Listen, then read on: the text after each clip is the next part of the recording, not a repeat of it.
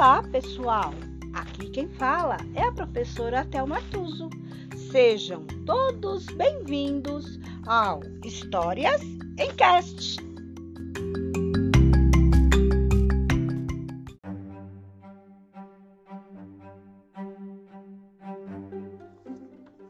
História de hoje: Os Doze Trabalhos de Hércules, uma adaptação de Leonardo Chianga. Capítulo 7 O javali derimanto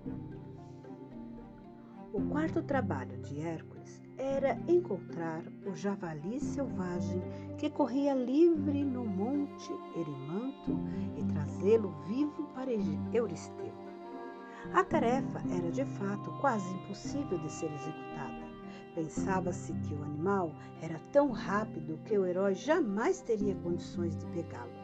Mas, caso conseguisse realizar essa façanha, certamente não o traria com vida. O javali é derimanto, arruinava plantações da, de pacientes agricultores e, se alguém se atrevesse a tentar contê-lo, morria preso nos dentes afiados do animal.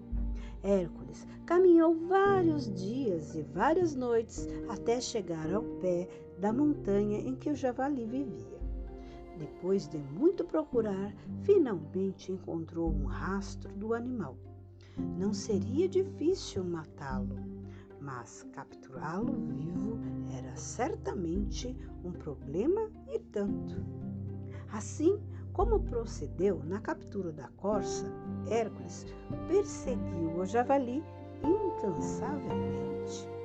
Esteve perto de pegá-lo diversas vezes, mas o animal sempre escapava de alguma maneira surpreendente. O caçador precisava ser ainda mais esperto do que ágil.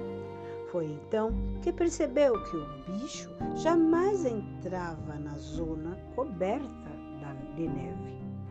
Conhecedor de suas limitações, o javali sabia que os seus movimentos seriam difíceis nesse território.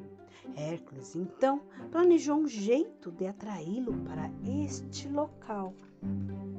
O herói preparou o caminho diante da caverna do javali, de forma que ele fosse direto para uma área nevada. Assim que o animal saiu da sua toca, Hércules começou a gritar desesperadamente, fingindo que disparar uma flecha em sua direção.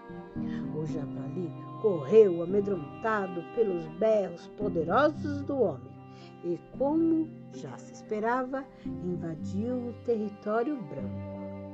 Logo se viu imobilizado com neve até o peito. Cansada de se debater em vão, a presa parou de reagir. Hércules aproximou-se do javali, que agora não oferecia nenhuma resistência, e o amarrou como tinha feito com os outros animais, colocou-o nos ombros e voltou para Micenas. Ao vê-los chegar, herói e javali, Euristeu deu um salto e caiu dentro de um grande vaso de barro, como se nada tivesse acontecido. Hércules continuou andando até o vaso e curvou-se sobre sua borda para que o covarde rei pudesse ver o javali bem de perto, tão perto que o focinho do animal, com seus dentes afiados como agulha, quase tocou seu rosto assustado.